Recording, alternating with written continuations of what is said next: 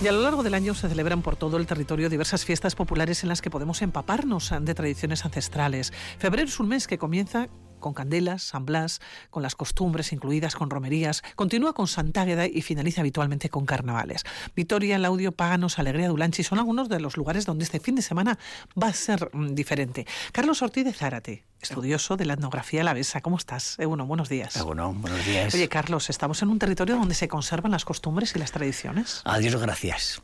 Las tradiciones es algo muy importante que se, que se mantengan, porque al final son, es, eh, son las, las raíces de un pueblo. Y si, lo, si pierde las tradiciones, pues ha perdido su identidad. Cuando hablamos Candelas, San Blas, Santa Águeda y Carnaval Rural, es una semana completa Sí. en Álava, ¿no? Sí, bingo. Esto es un Donde las tradiciones son duraderas. No sé si hay una semana igual a, a lo largo del año. Semana Santa, quizás eh, en el aspecto religioso, pero bueno, y Navidad. eh, pero esta, esta semana, esta semana es muy completa, sí, sí, empezando por las candelas. Es una pena que se haya perdido, eh, sobre todo el tema de, la- de candelas. Es, es una. Porque antes esta fiesta eh, tenía mucha fuerza entre la gente. Se guardaba fiesta, se bendecían las, la- las velas o las candelas y, y luego esas velas las utilizaban como protección, eh, contra las tormentas, por ejemplo. Cuando venía una tormenta en distintos pueblos, le encendían esa, esa vela para que se alejara. Pero también utilizaban esa vela eh, cuando un animal se ponía enfermo o una persona se ponía enferma, la encendían. Oye, Carlos, muchas de estas tradiciones eh, vienen de los ritos eh, eh, paganos. Sí, sí. eh, que después ha sido la Iglesia, ¿no? la religión, quien de alguna manera, bueno, pues se ha adueñado, se ha apropiado, ¿no? Y le ha llevado a su terreno. Sí, sí. Y si viniese otra cultura después, haría lo mismo. El- los, los ritos sobrepasan las fronteras de las culturas, las religiones y los tiempos, porque ahí están tan en- enclavados en, en la gente, en, la, en el modo de vivir de la gente, que eso, eso se ve claramente, por ejemplo, en los, en los carnavales, eh, se prohíben, pero subsisten muchos de ellos en otros momentos festivos. Pero sobre todo en los pueblos más que en las ciudades. ¿no? Sí, porque, porque el, el pueblo, el mundo rural es más amante de las tradiciones y el mundo urbano hay más un- se amalgama todo eh, la- la- las, las tradiciones propias con las tradiciones que son ajenas. Sí. Hablamos de San Blas, has hablado de Candelas, pero San Blas, ¿dónde se celebra y cuál es la, la tradición? Hemos hablado de los famosos cordones eh, que se ponen alrededor del cuello, eh, también de las tortas de San Blas, que las estamos viendo, de bendecir alimentos, pero ¿dónde se celebra San Yo Blas? creo, que, yo creo que en todos los sitios. Eh, Creo que la mayoría de los sitios se hace la bendición de San Blas. Hay sitios donde son las fiestas, pero la bendición de San Blas, eh, eh, así como la de Candelas, pues en muchos sitios mm, ha desaparecido. La de San Blas en la mayoría de los pueblos, mm, ayer eh, lo, tu- lo tuve en, en, esa, esa bendición, y la gente lleva los alimentos, lleva, eh, lleva sal para, para la comida, para echar un poco en la comida de las personas y de los, y de los animales, lleva... eh, lleva Qué curioso, la sí, sal. Sí, el pan, el pan, el- era frecuente, en, en- por lo menos en algunos sitios, llevar un pan entero. En un pueblo lo que hacían era la mitad lo comían, la familia, y la mitad lo guardaban pues para eh, como elemento de protección. Levadura también, eh, maíz y por supuesto eh, todo tipo de alimentos. San Blas, el cordón. El cordón, car- el cordón. Claro, Nos, es que era la nos llegan. ¿eh? Eh, nos llegan las informaciones eh, que sobre todo en el Valle de Ayala. Sí, y, y en, y en distintos sitios, en Zuya, eh, el- el- en, en la llanada también se hacía lo del cordón. Algunos sitios lo mantenían un cierto tiempo y otros lo quemaban, a los nueve días lo, lo- lo quemaban, pero otros lo mantenían más tiempo. El- era uno de los elementos más peculiares. Tengamos en cuenta que a San Blas se le ha considerado protector, protector de la los garganta. males de garganta, ¿no? Sí, entonces todo lo relacionado con la garganta, pues eh, ahí estaba San Blas para protegernos. ¿Se sigue conservando? Además de la bendición, ¿se siguen conservando estas tradiciones, como los cordones? Sí, sí, sí, sí, sí, la gente lo mantiene. Ya digo, eh, ayer hicimos la bendición en, en Morría, y vino muchísima gente a bendecir a bendecir los alimentos, los cordones, sí, y, de otros pueblos en Namurrio, eh, me comentaban, en, distintos lugares. Sí, sí. Hoy es Santa Águeda, bueno, mañana es Santa Águeda, 5 de febrero, pero hoy es la víspera de Santa Águeda. ¿Qué fue Santa Águeda? Y eso sí se sigue conservando. Sí, Santa Águeda, Santa Águeda es de, los, de las fiestas, bueno, el hecho de salir los mozos a, Ahora, ahora sale todo el mundo a cantar. Antes eran los mozos. Antes eran los mozos. Era una fiesta principalmente de mozos. se consideraba como la patrona de los, de los chicos. Y entonces, pensemos una cosa. Los, los jóvenes eh, no entraban en cualquier momento, eh, tenían que cumplir una cierta edad. A partir de esa edad ya entraban a formar parte del grupo de, los mozos. Mm, y, y los mozos tenían que cumplir una serie de servicios sociales en el pueblo, relacionados con los funerales, etcétera. Había unas cuantas cosas que hacían los mozos. El pueblo lo necesitaba y, ahí estaban ellos eh, para hacerlo. Estaba más acordado, eh, eh, no escrito, pero acordado. Entonces, ellos a cambio tenían derecho, en este momento de Santa Agueda, salir a pedir. Y la gente les daba, hombre, pues habían, les habían ayudado en, en, esto, en lo otro, pues entonces la gente les ayudaba y les daba pues huevos, chorizos, para una merienda, ¿no? O para una merienda, para una oh. cena para lo que quisieran, ¿no? Oh, que a veces se tiraban tres o cuatro o cinco días de fiesta. Sí, sí, sí, porque había pueblos donde mataban una oveja eh, o la robaban, eh, o gallinas. Estamos eh. hablando de Álava, ¿eh? Estamos hablando de Álava, estamos hablando de Álava, sí, sí, sí, sí. Y, y me habían contado de estar cuatro o cinco días de fiesta sin aparecer en casa. Es decir, primero buscaban el alojamiento, la casa que les iba, les iba a, a surtir de hacer la comida. Entonces ya cuando había un vecino, podía ser los padres de uno de los mozos o otra casa, encontraban esa casa, esa casa se convertía en su cuartel general y no volvían a casa ni a dormir, ni a comer, ni a nada, hasta que se acababa todo lo que tenían. El último chorizo o el último huevo, ahí, estaban. Bueno, pues a día de hoy, y voy a hablar de Vitoria-Gasteiz, eh, pero seguramente será extensivo ¿no? al resto de Álava, aquí en el Ayuntamiento de Gasteiz se ha escrito a 18 grupos para recorrer las calles de la capital esta misma tarde, entonando las coplas en honor precisamente a Santa Águeda y con los golpes de las maquillas. José Antonio Corcuera forma parte de uno de estos coros de Usartac. ¿Cómo estás, José Antonio? Egunon. Bueno, buenos días. Muy bien, gracias a Dios. José Antonio, ¿todo preparado ya? Todo preparado. Estamos dispuestos a salir esta tarde, como todos los años, a partir de las 7 de la tarde en el Centro Cívico del Pilar. Oye, ¿quiénes sois? ¿Quiénes sois a usar? Pues somos un grupo de voces graves que se fundó en el año 2016 que nos gusta mantener la tradición y seguir las canciones populares. Y ahí estamos, ahí andamos para animar a la gente. Oye, ¿cómo surge el grupo en 2016? ¿Surge para salir en Santa Gueda o salís en más momentos por el barrio del Pilar? No, surge porque nos gusta a todos la música, ya partíamos de varios coros y lo fundamos con el fin de ir recogiendo canciones populares. Así surgió. Esta tarde, ¿dónde os vamos a ver? Nos, nos vais a poder seguir desde el barrio del Pilar luego por la avenida Gasteiz por los, eh, las cafeterías que hay en los soportales, después por Sancho el Sabio hasta la Pérgola y de la Pérgola iremos por Ricardo Buesa hasta Ramiro de Maez. Es un recorrido que habitualmente solemos hacer. ¿Cuántos formáis parte de Usartac?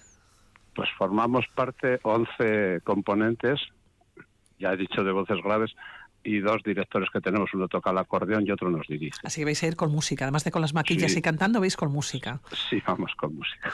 Oye, luego surgió como un ochote, ha ido, se ha ido haciendo cada vez más grande. Pues sí, crecemos un poco porque siempre hay componentes pues que bien están de vacaciones porque somos todos jubilados y hemos añadido alguno más para siempre tener reserva.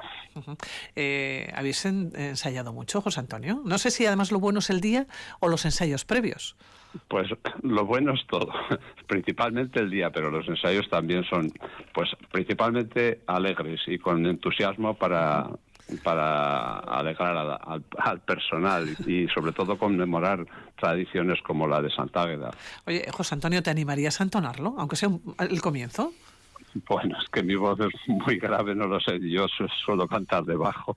Bien, pues es, es, es, una canción popular que todo el mundo conoce desde los niños y es, es muy bonito verles con las maquillas ir a, sus colegios. Pues yo me atrevo a entonarlo, pero... Hain saldu gate de una de una gate y así sucesivamente. bueno, José Antonio, un aplauso. ¿eh? Vale, Allá estaremos esta tarde, en el Pilar, desde el Pilar, eh, por toda la calle, eh, por la avenida. Va a llegar hasta Sancho el Sabio. Por todas esas calles, allá estaremos, que lo paséis estupendamente porque forma parte ¿no? de la tradición, pero también del divertimento. José Antonio Corcuera de Usarta, que mías que... Exacto. Muchas gracias. Agur. Hasta agur. Agur. Bueno, pues teníamos a, una de las eh, personas miembros de uno de los grupos de Usartac en este caso, que va a salir. 18 grupos eh, se han inscrito en el Ayuntamiento de Gasteiz. Ha costado porque a lo largo de esta semana veíamos dos grupos y ayer supimos 18, no está mal, ¿eh? No está mal. Y eso que las tradiciones parece que a veces se van perdiendo, se están manteniendo en los centros escolares, se mantienen las icastolas con los más pequeños, pero ya que los que sean un poquito más mayores salgan a la calle por diversas barrios de, de Gasteiz está muy bien. Mm. Y en Álava, y, nada, No nos olvidemos. Eh, tampoco podemos olvidar cómo las tradiciones van evolucionando o van cambiando. Por ejemplo, hay cosas de Santa Gueda que ya no se hacen, como es el toque de campanas. Antiguamente se estaba toda la noche tocando las campanas. Toda la noche tocando las campanas. Era una tradición que se, que se, eh, que se mantenía, pues pongamos por ejemplo en Bóveda, en Pipaón, etc. Bueno, era, era costumbre. Intentaron erradicarla, esa costumbre, y, pero claro, por otro lado la gente, los, la gente mayor decía, no, no, porque era una especie también de protección. Y había otro elemento que era Santa Gueda como protectora contra el fuego. Eh, y había costumbres mm, eh, como por ejemplo cuando había un fuego en una casa, echar un, eh, un trozo de pan bendecido para... Eh, claro, los bomberos no sé si existían entonces, pero costumbres como estas. Y, y, y es, por ejemplo van desapareciendo. Y hoy nos quedamos con el, nos quedamos con el canto. Eh, ni, ni, siquiera, normalmente la gente ni siquiera pide, eh, sino simplemente, simplemente canta. Bueno, han cambiado, ha cambiado esa tradición, ha cambiado esa costumbre, ¿no? Hace 30 años, hace 20 años sí que es cierto que salían eh, pidiendo y que iban por los portales, por las casas, hablando siempre de la ciudad, y me imagino que los pueblos, pues igual iban de puerta en puerta, se conocían todos, sin embargo ahora ya es más difícil, ¿no? Van cantando por la calle, pero ya no llaman a los portales, ¿no? Sí, y por ejemplo, en Turiso lo que hacían era cogían un pellejo viejo de vino y lo colgaban de la, de la torre encendido. ¿Por qué, ¿Por qué hacéis eso? Pues porque es la protectora contra el fuego. Fíjate, cosa más curiosa. Sí, sí. Hablamos que hoy es víspera de Santa Agueda, pero también comienzan los carnavales rurales. ¿Has invertido mucho tiempo de tu vida en estudiar los carnavales rurales? Sí, sí, es un es una tradición que siempre me, me ha parecido apasionante. Y, ahí están, ahí están algunos con mucha, con mucha fuerza. Y yo creo que cada vez más se van recuperando. Hablamos de fiestas paganas, lo hemos mencionado ya, era el final de un ciclo y el comienzo de otro. Sí, lo mismo ocurría ahora, ¿eh? ¿eh? con Candelas y con San Blas. Era el final del invierno y el, y el comienzo del nuevo tiempo, el nuevo año. Bueno, pues el carnaval más madrugador nos lleva hasta Cuartango. Hoy sábado cambia un poquito eh, la fisonomía del pueblo, ¿no? Vamos a ver si nos vamos a encontrar con porreros, con mescarados, con el oso, con la vieja de Arriano o lo que nos vamos a encontrar es con Santágueda. Eduardo Martínez Santos, ¿cómo estás? Bueno, buenos días. Bueno, buenos días. Bueno, todo preparado ya. De momento tengo a Carlos aquí conmigo que enseguida irá para allá, ¿eh? irá para Cuartango. Pero, Eduardo, ¿lo tenéis todo preparado? ¿Cómo va a ser la jornada de Bueno, pues eh, la jornada va a empezar ahora por la mañana con un almuerzo de los participantes y, y después saldremos a recorrer el valle, pues eso, con los cencerros, los porreros y, y el resto de, personajes. Es una fiesta que coincide, sí, con la víspera de Santágueda. Sí, es que eh, nosotros siempre hemos celebrado Santágueda, aunque era una una unión, una, esto de Santa Ida y Carnaval, ¿no? Entonces este año precisamente coincide con la víspera, sí. Decidisteis hace años unificar la celebración del carnaval con Santa Agueda con el objetivo, entiendo, de mantener vivo tanto el carnaval como Santa Agueda. ¿Cómo se celebra en Cuartango? Bueno, este año va a ser un poquito diferente, pero eh, lo que se hacía era, pues eso, un recorrido por la mañana por diferentes pueblos del valle y luego por la tarde se concentraba la actividad en, en, el, en Suazo, en la, capital del valle, por así decirlo, ¿no? Entonces, bueno, se hacía un recorrido por las calles del pueblo con porreros. Bueno, primeramente se iba en busca del, del oso, ¿no?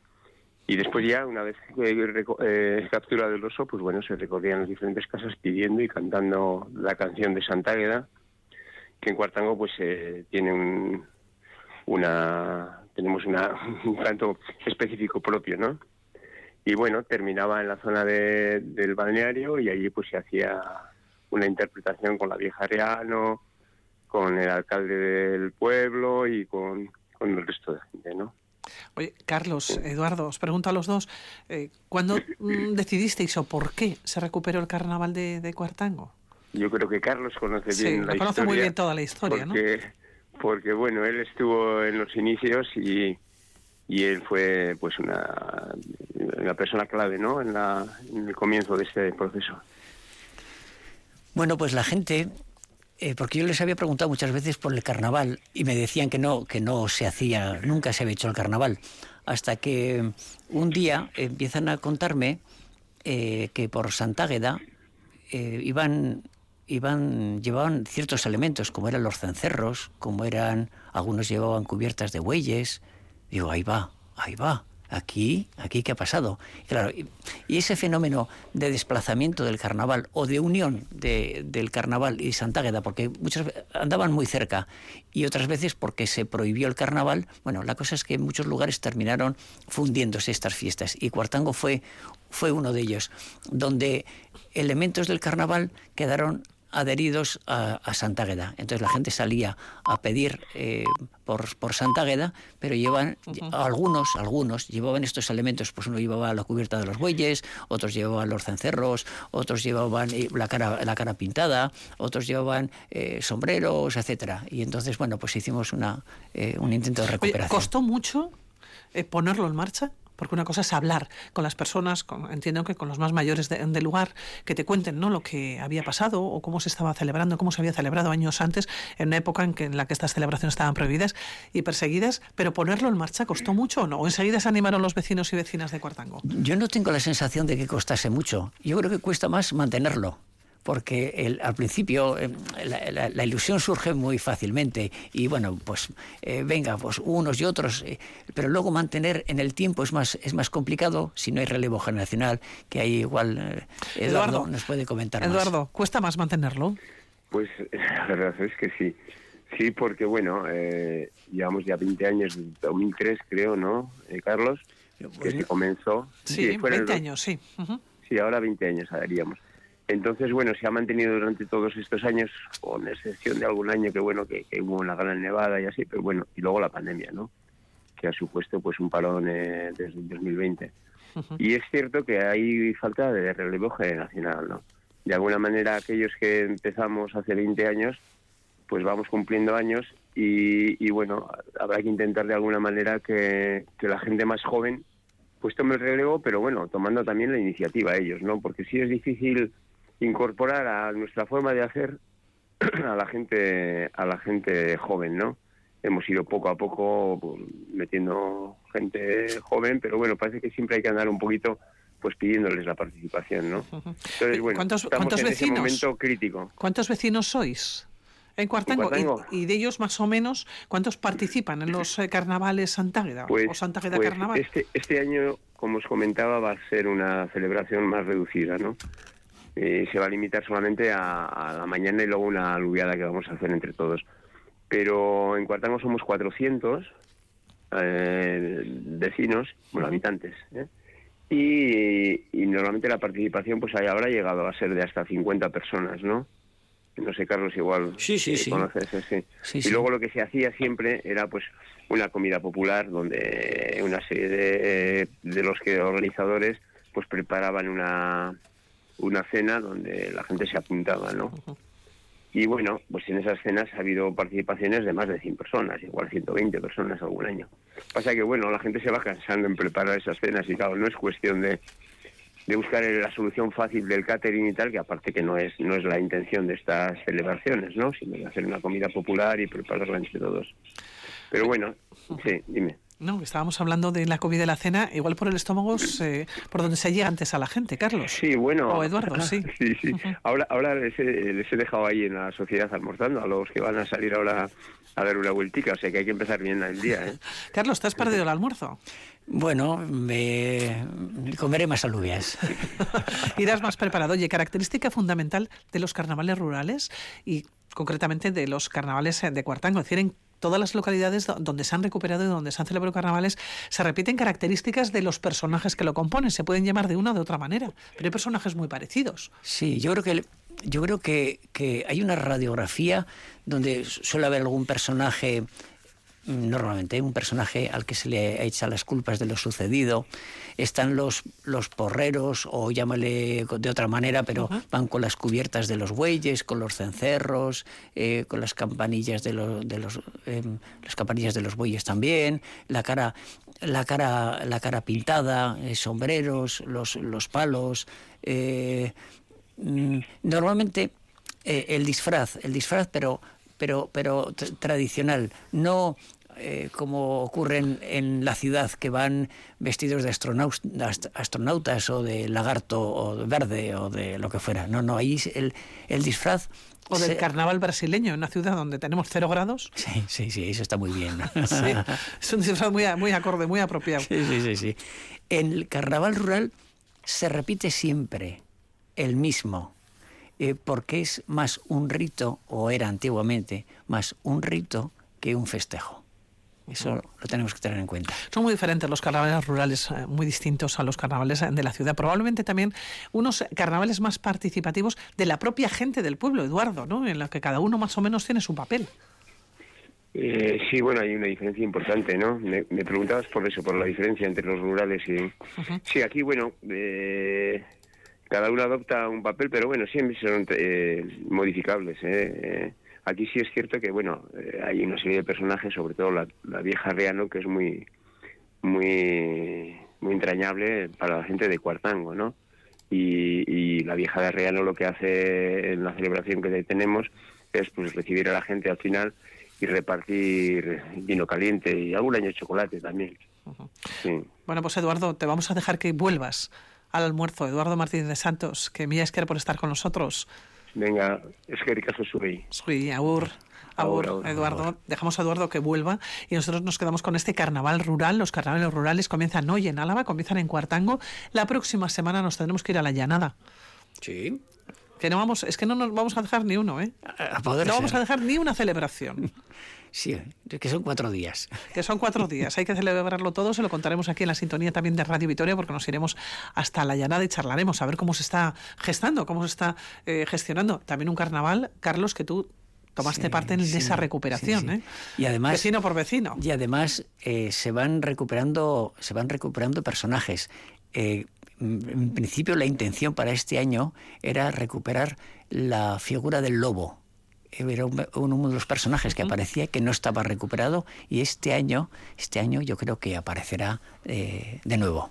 Seguiremos hablando de las eh, tradiciones. La pregunta era Álava sigue siendo eh, tradicional en cuanto a sus costumbres se refiere seguimos no solamente conservando sino celebrando festejando las tradiciones Carlos yo creo que sí. Yo creo que sí y espero que yo creo creo que será por muchos años, incluso hay un afán por recuperar eh, tradiciones que había perdidas. Que estaban y las costumbres y tradiciones en los pueblos y también en la ciudad. Pues Carlos Ortiz Zárate, así nos vamos a despedir. Lo hacemos con Santa Gueda. Vale. Venga, lo hacemos cantando. Carlos Miesquer, Abur. Abur.